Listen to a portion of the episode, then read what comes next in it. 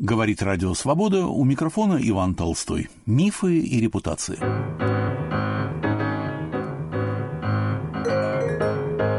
Демография как политический инструмент. Мой собеседник Марк Тольц, старший исследователь отдела демографии евреев и статистики Еврейского университета в Иерусалиме, кандидат экономических наук, член Международного союза по изучению народонаселения, Европейской ассоциации по изучению народонаселения, Ассоциации славянских, восточноевропейских и евразийских исследований. Но нам важны не регалии сами по себе, а что же скрывается за сухим и скучноватым словом «демография». Про статистику шутка всем известна. Есть ложь, большая ложь и статистика. Разговор о демографии мой собеседник начинает с шутки. Я автор работницы, и, как однажды сказал, и вызвал оживление в книжном магазине, я мог удовлетворить 24 миллиона советских женщин. Мифы и репутации. Демография официальная и демография научная. Беседа с Марком Соломоновичем Тольцем. 50 году американцами был создан в Мюнхене институт по изучению СССР. Была такая мысль. СССР – это закрытая страна. Ну, достаточно сказать, что во время ближайшего союзничества, в годы войны, как отмечают авторы, писавшие о э, тех, кто занимался в то время в управлении стратегических слов, иногда пишут, что это организация предшественник ЦРУ. Нет. Там находился аналитический отдел, в котором э, присутствовали, например, такие люди, как Герберт Маркузе, там э, будущие нобелевские лауреаты были, и Евгений Кулишев там возглавлял, кстати, отдел мониторинга миграции. Так что отмечалось, что за год войны американцы получили намного больше информации о своем противнике. Ну, собиралась информация там, такого социально-экономического э, характера из Германии, чем из, России, Советского Союза. Советский Союз был нечто закрытое. Практически с конца 30-х годов уже нормальная публикация данных прекратилась. Перепись 1939 года была сфальсифицирована. Мы об этом еще поговорим, вот как раз. И американцы решили использовать опыт тех советских людей, которые после Второй мировой войны оказались в Мюнхене. Был создан этот институт 1950 году, он закрыт был в 1972 году. Это объяснимо, почему в 1972 году началась новая волна, пришли уже люди в большом количестве э, на Запад э, со знанием, свежим знанием Советского Союза, внутреннего положения там, эмигрировали. И просто уже иммигранты, которые знали, какой была сталинская Россия – даже не поздняя сталинская Россия, потому что э, режим трансформировался очень. Он прошел несколько стадий. Институт этот будет закрыт. Есть такая политическая байка о том, что он был закрыт в обмен как раз на открытие третьей эмиграции еврейской. Нет. Он был закрыт в 1972 году. Иммиграция массовая началась в 1971 году. И я даже должен сказать другое. Это совершенно малоизвестный факт, что в 1966 году Политбюро приняло решение о начале еврейской иммиграции. На следующий год планировалось 6 тысяч. И начали осуществлять. Но мы же знаем, какие события произошли в 1967 году. Все, э, дипотношения разорваны, иммиграция прекращается вообще. И она потом возобновляется вот в начале 70-х годов. То есть вот э, все могло быть э, на пять лет раньше. Значит, э, вернемся к истории этого института. Тематический план работы с самого начала включал такой пункт народонаселение СССР с точки зрения его мобилизационных ресурсов. То есть очень конкретно, стратегически было поставлено. Но это был научный институт. 1951 году была организована специальная сессия. Там были представлены доклады о переписях населения. Это человек под э, псевдонимом Галин, П. Галин. Он издаст в том же году монографию под таким же названием, как про, производились переписи населения СССР. Собственно говоря, это название его книги, доклад даже несколько по-другому назывался. На нее обратил внимание э, Роберт Конкрест, известнейший специалист по истории Советского Союза сталинского периода, прислал мне копию. Когда я задал вопрос, кто же этот человек, он мне сказал, что под ним скрывался бывший сотрудник одного из край стат управлений. Я по своей, опять-таки, специализации много писал об истории советской демографической статистики. И именно э, переписей 37-39 годов, вот вроде перепись 39 года даже удалось раскрутить. Что оказалось? Когда читаешь этот текст, видно, что это действительно профессионал. Американцам тогда повезло, потому что э, мой знакомый, который по должности в Бюро цензов США интервьюировал людей, выдававших себя за знатоков демогра... Э, демографии, работавших в ЦСУ, он ни одного такого в третьей волне не обнаружил. А тут был человек, работавший в сталинской статистике. И вот он описывает, как э, проводилась перепись 1937 года. Это очень важное свидетельство, потому что у нас есть воспоминания э, Михаила Курмана, который возглавлял текущую статистику Советского Союза демографическую того времени, активное участие в переписи 1937 года принял, ну и получил срок. 15 лет э, пробыл в лагерях, больше даже, да, больше полутора десятков лет. Я его хорошо знал, я об этом пишу в своих мемуарах. И Галин пишет, он добавляет, оказывается, вот когда они обнаружили, что численность населения меньше, чем должна быть. Это не удовлетворило Сталина, не удовлетворило руководство. Это все произошло, и, э, понятно, из-за ужасного голода начала 30-х годов и тех последствий варварской коллективизации, как она проводилась в Казахстане, когда огромное количество казахов погибло. Так оказывается, еще времена были достаточно вегетарианские – Э, Москва не только сама придумывала, как бы исправить, улучшить результаты переписи, а обратилась к руководителям местных органов высказаться, как можно улучшить результаты переписи. Значит, 162 миллиона было показано. Э, в Москве, значит, там предложили накрутить до 168, не устроило. Перепись признали вредительской, проведенной с нарушением основ статистической науки. И на самом деле сегодня мы знаем, э, в общем-то, хороший источник. Мало что, правда, сохранилось, а мало что разработано.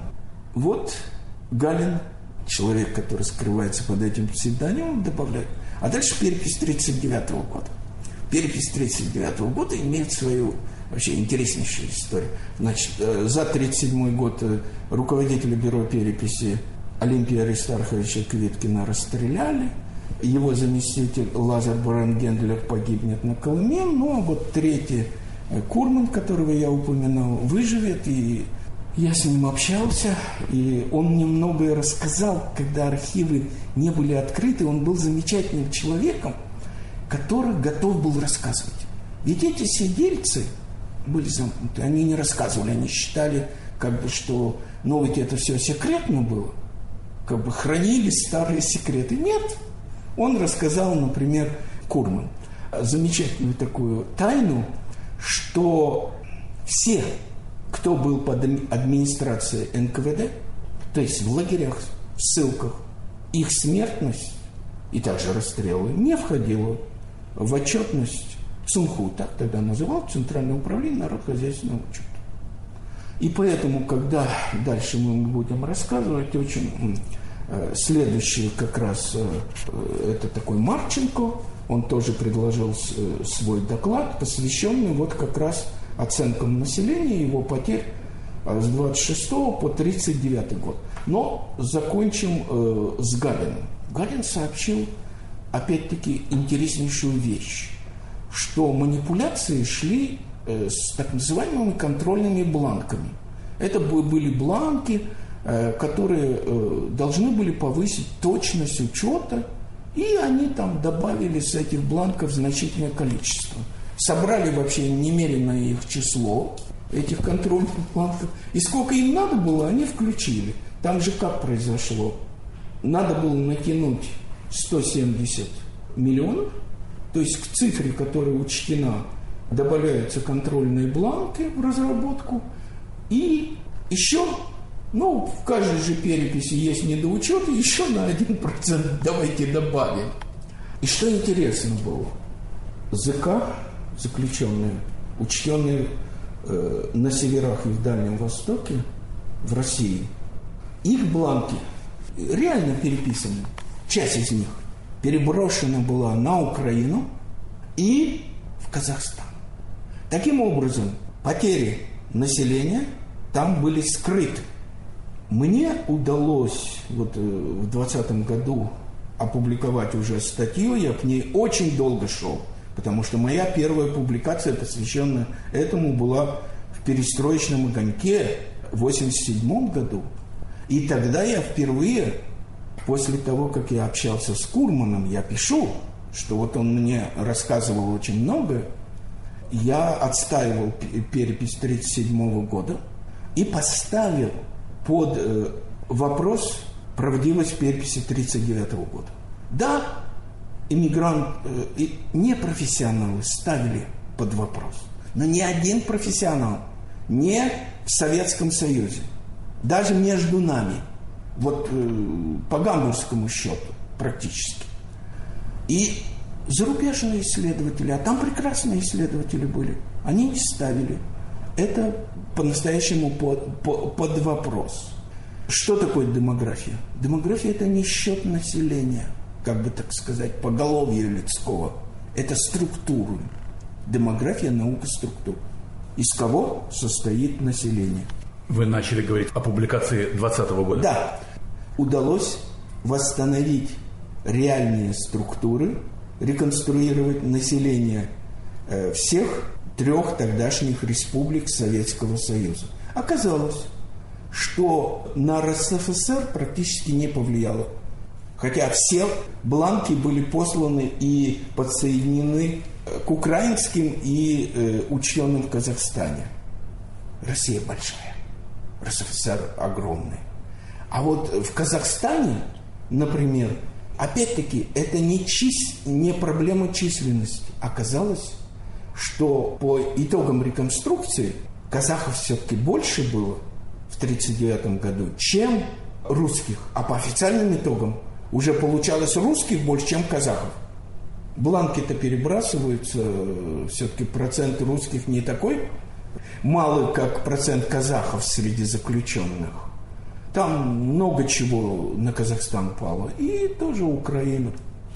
Вот Галин очень э, многое осветил. Я очень благодарен покойному конквисту, что он об, обратил мое внимание и присылал копию. У меня уже тогда, ну, публикации были. 37 год я уже разобрал, и в публикации 20 года раскрыл, как была возможность, существовала возможность двойного счета в переписи 39 года. Марк Соломович, а можно такой вопрос э, вам задать? Насколько вы можете судить достаточно строго в остальных сферах Институт по изучению СССР, был ли он научным учреждением? Потому что я читал высказывания о том, что это скорее была такая политика, публицистика, пропаганда, и науки там было не так много. Есть э, монографии об институте, надо, э, они существуют. Я историк, демограф и не политолог. Вот э, если мы обратимся теперь к тому, что сделал Марченко, а сделал он много, он представил тоже доклад о движении населения с 26 по 39 год в 1951 году. Напомните, пожалуйста, нашим э, слушателям, они уже забыли, кто такой Марченко и где он представил этот свой доклад. Он этот доклад представил э, вот э, на специальной конференции, проведенной институтом в 1951 году. Еще раз говорю, у них была специальная программа. Но э, программу они строились, вот это ответ на ваш вопрос, вполне научно. Видите, источники, переписи, история, базис, то есть э, потенциал, э, понимаете, мобилизационный. Но ведь э, это серьезнейшие работы, посвященные исторической уже демографии. Что такое даже 1939 год в 1951-1953 году? История, даль, давняя история. Э, война была, огромные потери. Об этом, собственно, можно тоже говорить. И я был э, членом официальной комиссии по определению потерь советского народа в Великой Отечественной войне. В 1989 году по поручению Политбюро было, Яковлев курировал, ну, курировал где-то там, а работали ученые Академии наук, ЦСУ, военные там были, Красный Крест. Но считали, конечно, демограф потерь. Между прочим, если уже заговорили об этом, вы, как демограф, как историк, какой цифре склоняетесь? Что больше похоже на правду? Цифра потерь в Великой Отечественной войне. Значит, э, вот э, я буду говорить о, том, что сделал Марченко, и тогда вот то же самое э, с войной. Когда происходит демографическая трагедия, распадается демографическая статистика. Вот идет коллективизация. Убирают кого? Самых образованных людей. Крепкий крестьянин, он же, как правило, и более образованный. И учет населения распадался одновременно э, с наступившим голодом. Но не надо думать, что вот э, в 1932, 1933, частично 1934 году, причем голод э, охватил Украину, Кубань и Поволжье. И относительно самые ужасные потери были в СССР немцев в Поволжье. И это пытались использовать в своей пропаганде нацисты, естественно. Ну вот, и долгое время это было тем более засекречено. Я э, первый видел итоги переписи 1937 года. И меня как раз тогда поразило, что Саратовская область, вот СССР немцев по Волжье, украинская диаспора оправданно говорила о своей трагедии. Но э, не меньшая трагедия была в других регионах, во, вс- во всех зернопроизводящих. И огромная трагедия, как я уже говорил, казахов. Вот эта коллективизация с шашками Буденова – ужасное преступление. Нет. То есть все-таки не совсем корректно говорить о э, голодоморе украинского народа. Получается, что это был голодомор и немцев по Волжье, и казахов? Да. Я даже слово-то голодомор не буду употреблять. Это голод был. Это был голод у меня такое ощущение создалось, что ведь э, великий перелом 29 -го года коллективизации, он же был намного даже страшнее гражданской войны. Когда э, был голод 21 -го года, его признавали, э, принимали западную помощь, ара. Мор, голод, помоги. Да, тут все скрывается в обычной сталинской манере сжать, сжать, сжать, выжать все, что можно. И такие результаты ужасные совершенно. Это брутальность. На волнах Радио Свобода в выпуске «Мифов и репутаций» передача «Демография как политический инструмент» о мифах, создаваемых властью в своих интересах, о вере людей в эти мифы и в то же время о низкой репутации всякой официальщины, рассказывает мой собеседник-демограф Марк Тольц. Вы понимаете, все, что вот происходило с 29 -го года, если читать тогдашнюю прессу, если читать научные публикации, разбить башки, по-моему, головы э, оппонентам, И, э, вот э, статистики, демографы, которые многое потом сделают в демографии, они в этом участвовали. Они, например, против Кондратьева были, Чаянова. Так вот, самые полные библиографии как раз не включают то, что публиковалось в начале 30-х годов потом. Ни при жизни, ни после их смерти. Я с большим трудом разыскал эти страшные работы. Причем это были коммунисты, убежденные коммунисты. Они верили, шли и делали то, что от них требовали. Кстати, это же были и те люди, которые, ну так скажем, фальсифицировали. Ну что значит фальсифицировали? Лучше сказать, подделали итоги переписи 1939 года. Прекрасно образованные люди. Будущий директор Института статистики э, ЦСУ, он умрет, что называется во французском журнале «Популяцион». То есть это человек мирового уровня. И что касается Владимира Никоновича Старовского, который 35 лет возглавлял ЦСУ, который и был идеологом переписи 1939 года, и значит все подтасовки шли через него, я спрашивал людей, которые работали в его время в ЦСУ, ученых, моих учителей. Они говорили, вполне ученый. Что же тогда произошло? Я тут должен, может быть, даже повиниться.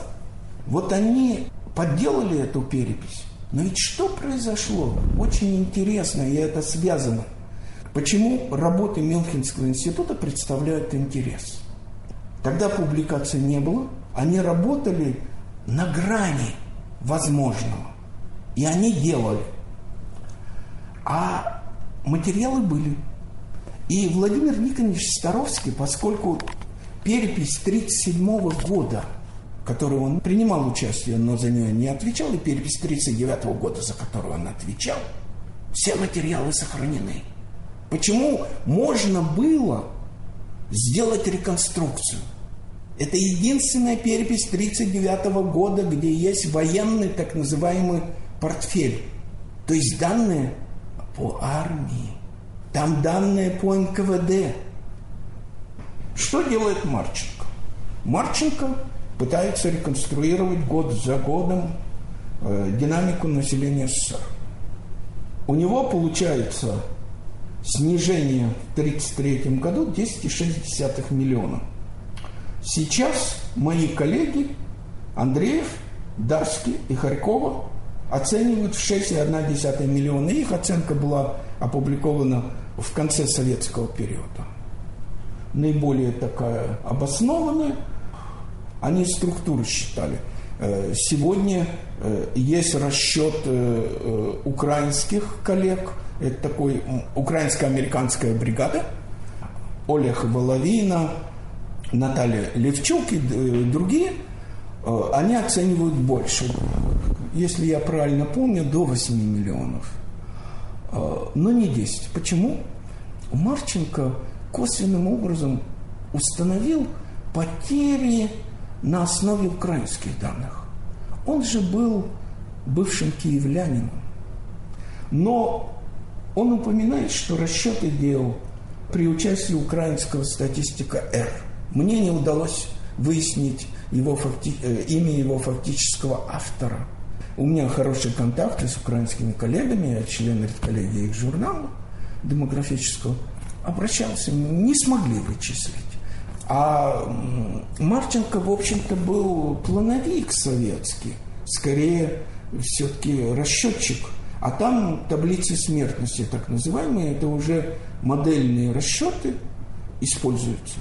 Давайте только уточним, потому что я и сам немножко запутался. Вот эти шесть, либо восемь, либо, может быть, больше, это смертность, убыль какого периода? Шесть э, э, и одна десятая миллиона – это убыль 1933 года – что касается... То есть так называемого голодомора. Да, снижение численности, точнее, снижение. Вот они э, приводят. Но понимаете, такова неопределенность, я же сказал, статистика распалась. Мы до сих пор продолжаем спорить в отношении перепись итогах переписи 1939 года. Сколько там было? Спорим, серьезно. И э, там несколько миллионов можно двигать. Считается 3 миллиона убрать. А некоторые вообще не хотят убирать. А некоторые убирают э, половину, предположим, из этого. Это что же набегать? Дальше они пытались определить потери, конечно, во время Второй мировой войны. Там их постигла неудача. Их оценки оказались э, заниженными. Оценки Института по изучению СССР? Да. Ну, порядка 10 миллионов что-то. С советской стороны? Да, но, понимаете, мало-мало. Дело в том, что э, Сталин ведь назвал потери 7 миллионов. Ничего другого не было. Поначалу так, да. Он другого и не сказал. Они э, вот работали уже профессионально. 193 э, миллиона было озвучено после войны, что население Советского Союза составляет Александровым, руководителем Агитпропа. Это явно завышенная цифра. И вот ее, например, принял Евгений Кулешев. Вот крупнейший специалист. Он по должности как бы вел э, советские демографические дела в библиотеке Конгресса.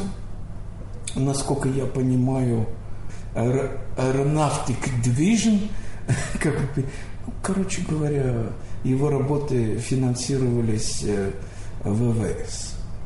Они не намного ушли от сталинской оценки, боялись уйти. А вот кто ушел в то время, это был Николай Тимаш, социолог. Он опубликовал в новом журнале результаты своей оценки, которые также в полном виде представлены на английском языке, но он уже был преподавателем, профессором американского университета. У него получилось что-то 26 миллионов. Данных не было. Неверные данные, основы, которые взял, все неверные данные, они дали результат, который практически все сегодня приходят. Чудо из чудес. Если вы меня спросите, сколько, я скажу больше 20 миллионов. Если вы меня спросите, а сколько точно, я скажу, а я не знаю. И это моя вот такая профессиональная позиция. Причем я еще раз повторяю, я занимался источниками вот э, всю свою карьеру, э, карьеру, долгую достаточно карьеру. И я ведь никогда не считал потери. Ни, э, ни 30-х годов, ни военных годов, ни что-то другое. Это цитируется. Это очень востребовано. Но эти цифры, они плывущие, они примерные. Мы будем спорить об этих цифрах до бесконечности. Профессионалы высочайшей пробы. И окончательно сказать о том, каковы размеры катастрофы, нельзя, потому что эта катастрофа и одновременно с гибелью людей гибнет и статистика. А еще надо учитывать, что это был сталинский период, когда фальсифицировались исходные данные. Мы не можем, я опять повторяю, мы не можем прийти к единому мнению насчет переписи 1939 года. Вот, э, предположим, на 3 миллиона меньше. 167, а не 170.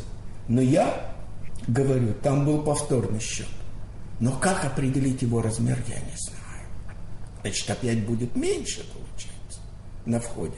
Ну и то, что было концу 45 -го года, тоже не совсем ясно. Поняв э, и уважив вашу позицию, задам все-таки не научный вопрос, а вопрос чисто обывательский. И все-таки не, нельзя успокоиться, сердце не может успокоиться. Хочется этот вопрос задать.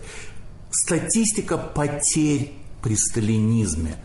На ваш взгляд, вот какая вилка этих потерь? О чем все-таки можно говорить? Ведь помните, э, был этот юноша Юрасов, который в перестройку э, сообщил цифру, многих поразившую, одних в сторону меньшую, большую. Э, в год пика террора погибло, расстреляно 600 тысяч человек.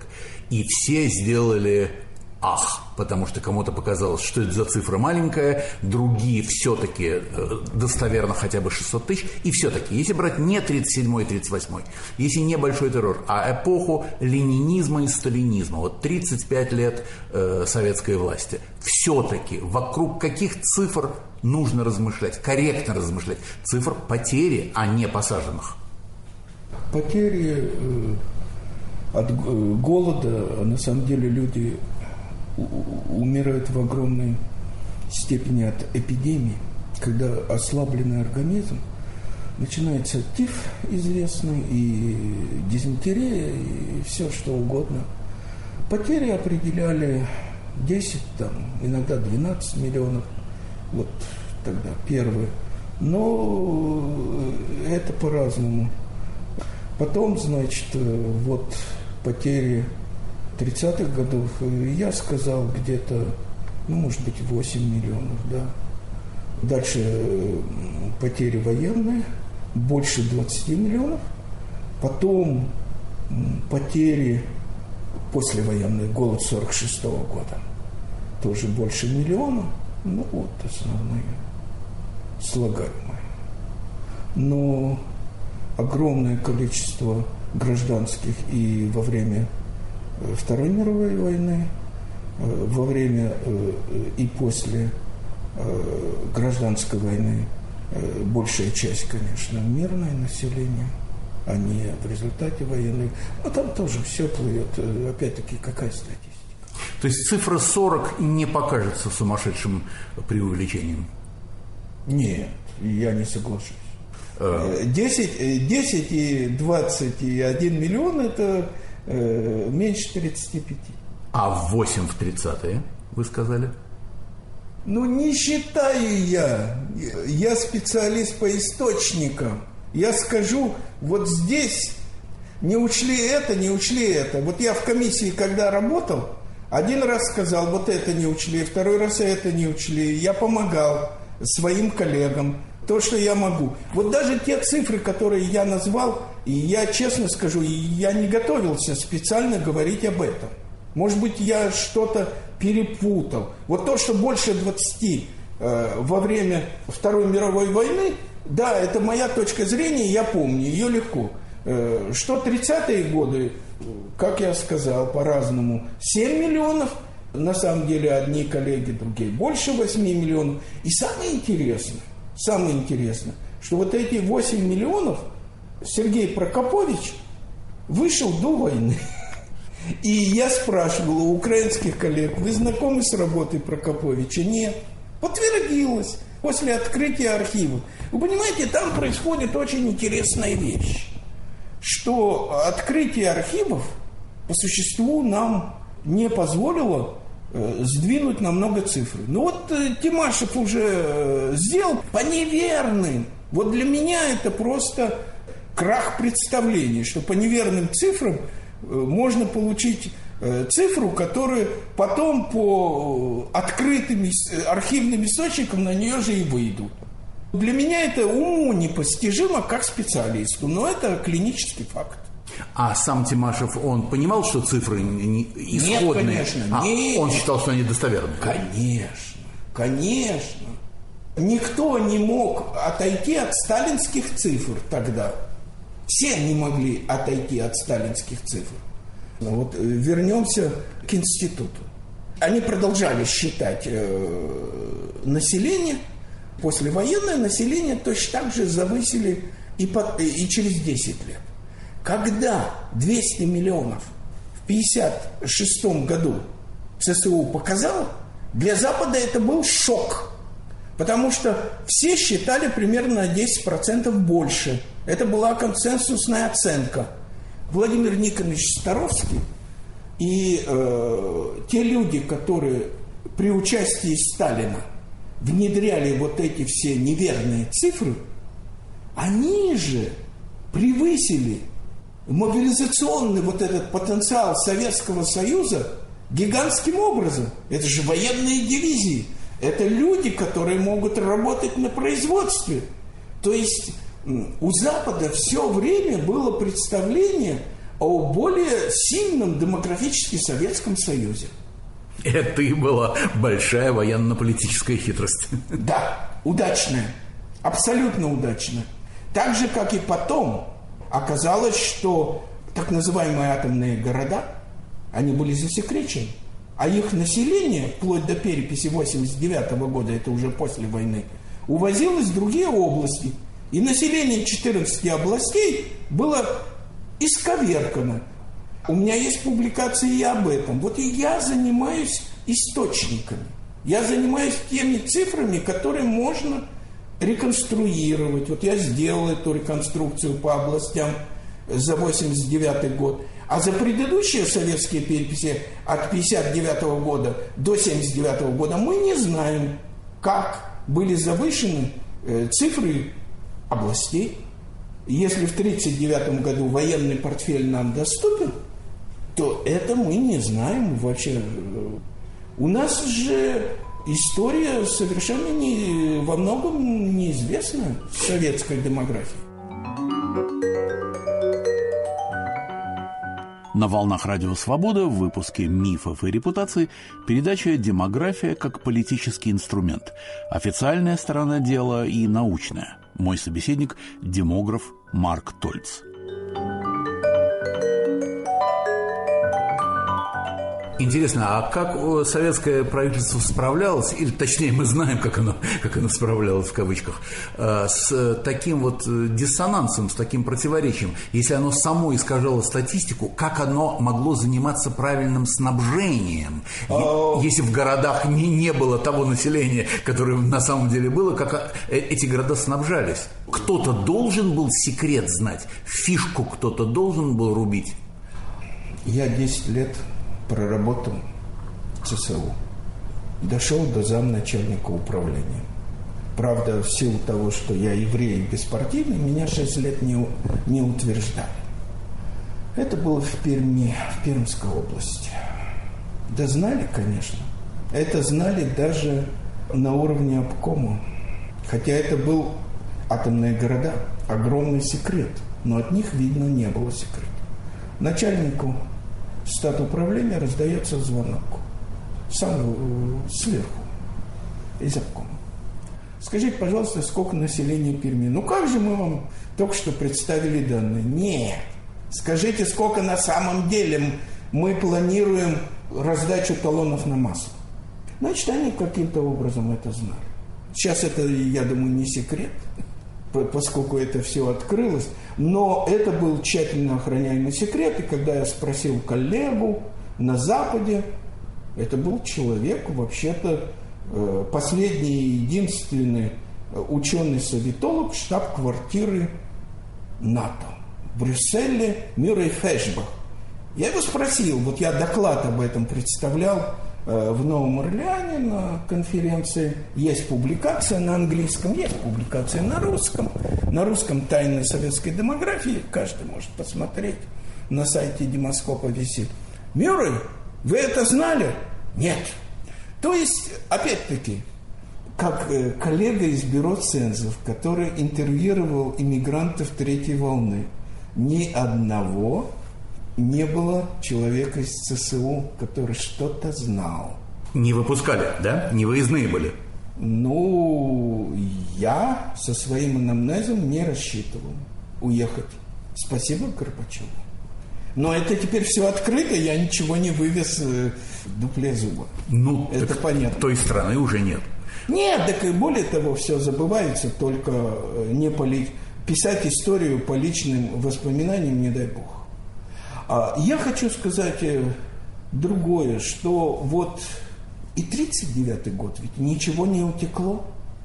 Кроме того, что вот этот э, П. Галин сказал, но ведь он конкретно не мог сказать, как и что 39 год фальсифицировались. Он только сказал, вот, подозреваю в бланке. Но ведь это то же самое, как я говорю, вот, подозреваю, был двойной счет, а как его выявить, я не могу. Что происходит со структурами населения сегодня в связи с таким колоссальным отплывом из России в связи с войной? Обсуждение в кругу коллег показывает, что ни один серьезный специалист не назвал цифру больше 700 тысяч. Обычно 500 700 тысяч. Вот такую вилку называют. Но надо иметь э, в виду другое. Россия же получила, ну, я не знаю, как сказать, беженцев, мигрантов из Украины. Их количество не меньше, а очевидно больше. То есть, если говорить о количестве, вот, которое непрофессионалов обычно интересует, скажите, сколько? Скажите, сколько евреев? Скажите, сколько москвичей? Скажите, сколько уехало? А сколько приехало, вы забыли спросить? Вот э, мой вопрос. Тут мы действительно дальше идем к структурам. Я занимался много интеллектуальной миграцией. И тот поток, который выломился из России, естественно, это во многом разновидность интеллектуальной миграции. Но, простите меня, 500, 600, 700 тысяч не может существовать из э, высоколобых э, только э, интеллектуалов.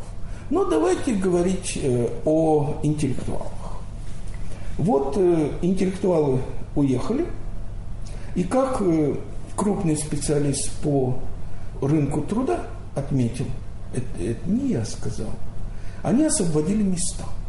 Для тех, кто был во втором эшелоне, в статистике Росстата по эмиграции, международной, например, это вообще нельзя использовать, это непонятно что. Люди уезжают, они не снимаются никак.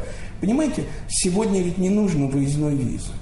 И это непонятно. Говорят, пограничный контроль, ну так э, уехал, приехал, это же не то. Не, не как раньше на постоянное жительство. У меня есть работа, я сравнивал уехавших евреев, когда учитывалась этничность в СССР. А, то, что в статистике а, на ПМЖ было, и то, что в израильской статистике. Более-менее сходилось. Я провел огромную работу. Но я должен сказать другое пока я нигде не видел по данным другой статистики, да и вообще со статистикой, еще раз говорю, миграция очень плохо. Очень плохо, это надо собирать. А, выбывшие по прибывшим, так это называется э, в статистическом учете. То есть э, учет ведется по статистике тех стран, куда направляются иммигранты из России. Только так можно определить, поскольку Росстат ничего этого видеть не может в полноте. Люди уезжают, не снявшись с учета. Этого не требует закон. Улетел. Все. Так вот, важно такая цифра. 49% приехавших это мужчины, вот за последнее время, а 51% женщины. То есть оказалось, что алия вполне сбалансирована. То есть вот то направление, которое идет в Израиль, это отнюдь не молодые люди. Бегущие от мобилизации. Это вы сказали. Вот. Это семьи. Вообще Алия, она всегда носила такой характер семейный. Ведь обычно кто мигрирует в мире? Молодые. Иногда некоторые потоки более женские в обслуживании – иногда мужские. А израильский поток, он представлен и пожилыми людьми, и больными. Вот что интересно, я проводил свои исследования. А, первое, что оказалось, когда в России очень упала продолжительность жизни к середине 90-х годов, у евреев вычисленная мной продолжительность жизни не упала по сравнению с концом 80-х годов. В чем дело?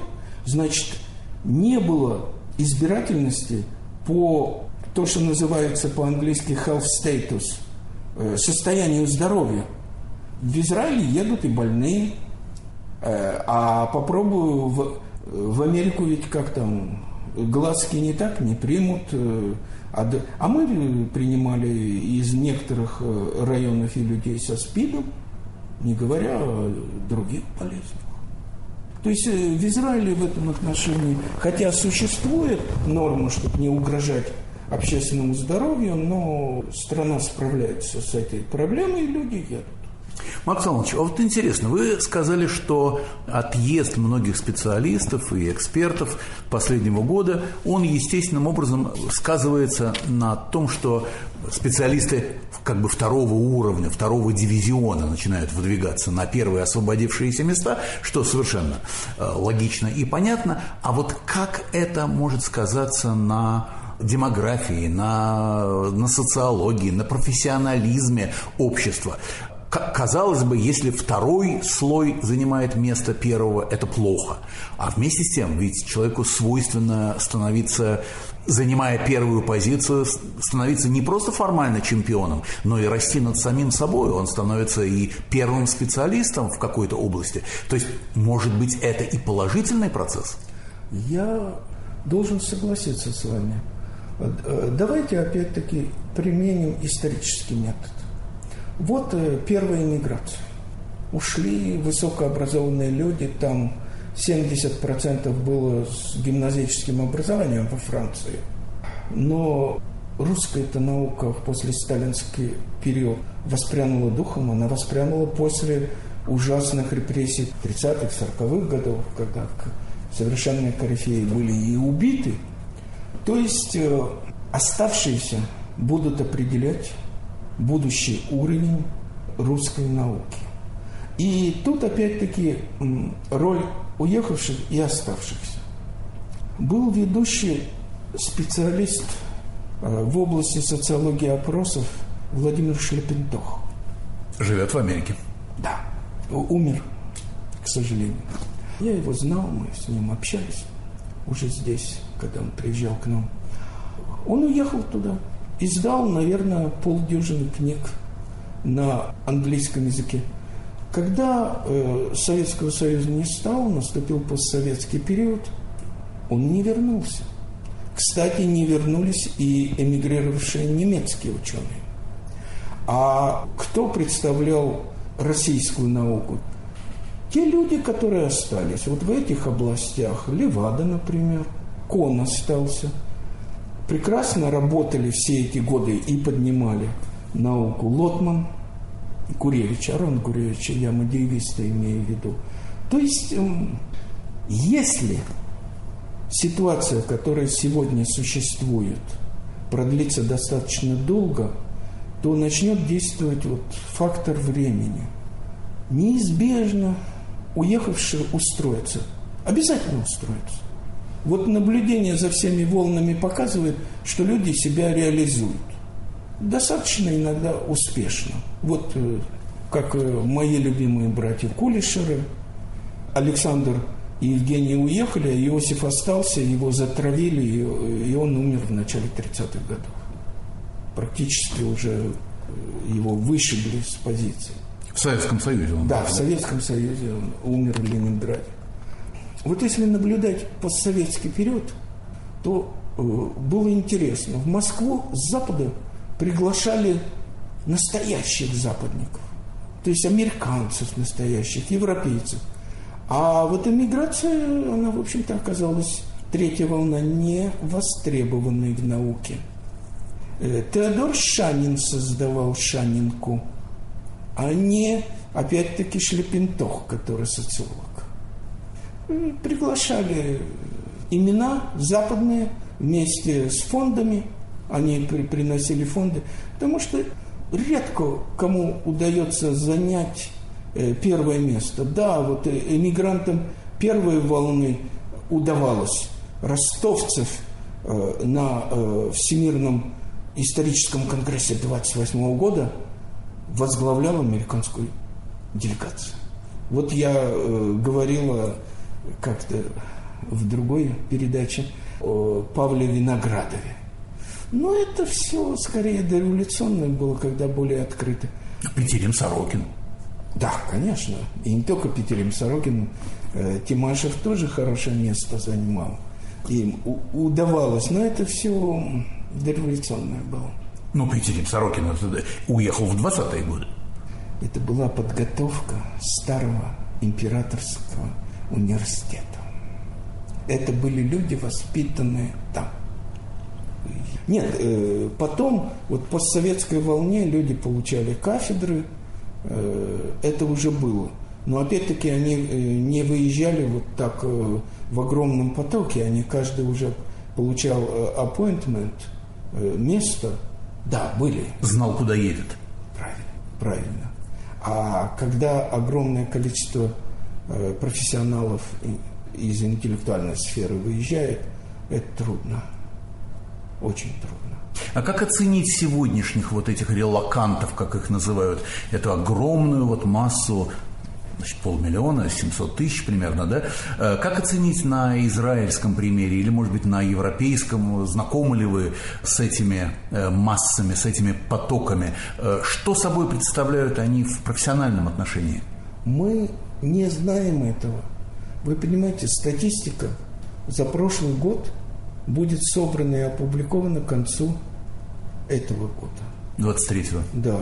А, но опять-таки, что касается интеллектуальной миграции, то, наверное, надо посмотреть списки работников университетов, грубо говоря, на 1 января 2022 года и на 1 января а какие-то э, социологические опросы, какие-то, Я... что-то происходит? Э, есть службы, которые занимаются Не, э, а, изучением качества, да, иммиграции? Так, я как статистик говорю наиболее верный путь. Вот если в кэшах сохранился список, перечень работающих, ну, люди могут еще переходить куда-то, можно же погуглить, этот человек умер, перешел, такие профессоры хорошего университета, это статистику даст вам.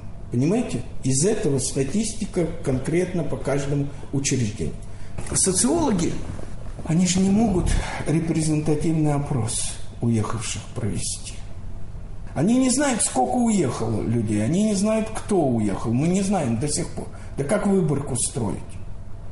Нет, я не про выборку, я про э, опрос качества, про выяснение я объясняю, содержания Вы это, человеческого. Оно не репрезентативно будет. Если хотят определить, сколько университетских профессоров уехало, так сосчитайте. Это трудоемкий путь, но он э, осуществим. Можно посмотреть э, потом э, количество их публикаций, и узнать, что это за люди. Э, я знаю, что э, в российских университетах даже указывают знания языков, но непонятно, конечно, на каком уровне, но, во всяком случае, если человек не указывает немецкий язык, а потом э, вы узнаете, что он в Германии, ну, проблема. Во Франции без французского, тем более, если еще в Германии, я знаю, люди работают. Вот там есть демографический институт в Ростоке, там на английском работают. Что интересно, во Франции не потерпят. А ваша оценка хотя бы не количественная, а качественная.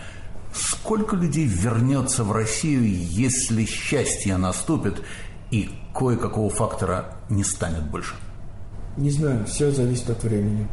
Фактор времени. Если пройдет три года – наверное, большинство останется там, потому что за три года уже люди должны привыкнуть. А что касается оставленных мест, то вы верно сказали, люди, поднявшиеся, освоятся, выдвинутся. А почему они будут отдавать эти места? В конце концов, если это профессионалы, то чем они виноваты? То есть иммигрантам может ничего и не светить через какое-то время? В смысле ни, возвращения? Ни им не свети. Дело не в этом. Они прекрасно устроятся в местах, где оказались. В общем, Боже, как грустна наша Россия, как говорил классик. Ну, время, время, время. Простите, если из-под глыб э, люди типа Гуревича, Лотмана, Кона, Левады появились, так почему нам считать э, что все пессимистично.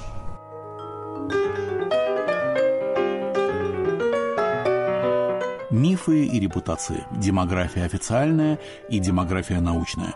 Моим собеседником был Марк Соломонович Тольц, старший исследователь отдела демографии евреев и статистики Еврейского университета в Иерусалиме, кандидат экономических наук, член Международного союза по изучению народонаселения, Европейской ассоциации по изучению народонаселения, Ассоциации славянских, восточноевропейских и евразийских исследований. Над программой работали режиссер Юлия Голубева и редактор Иван Толстой. thank you